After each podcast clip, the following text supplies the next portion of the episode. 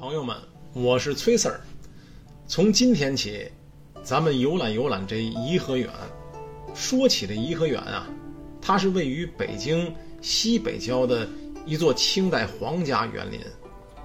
在清朝乾隆年间啊，为了给甄嬛，或者说重庆皇太后，也就是乾隆爷的母亲啊，哎，为了给她祝寿，才修的这园子。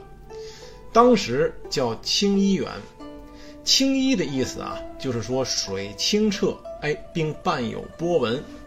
后来个，等到了咸丰帝的时候，由于第二次鸦片战争，也就是一八六零年啊，这英法联军洗劫了一遍清漪园，咸丰带着他的皇后，不就都逃到承德避暑山庄那热河去了吗？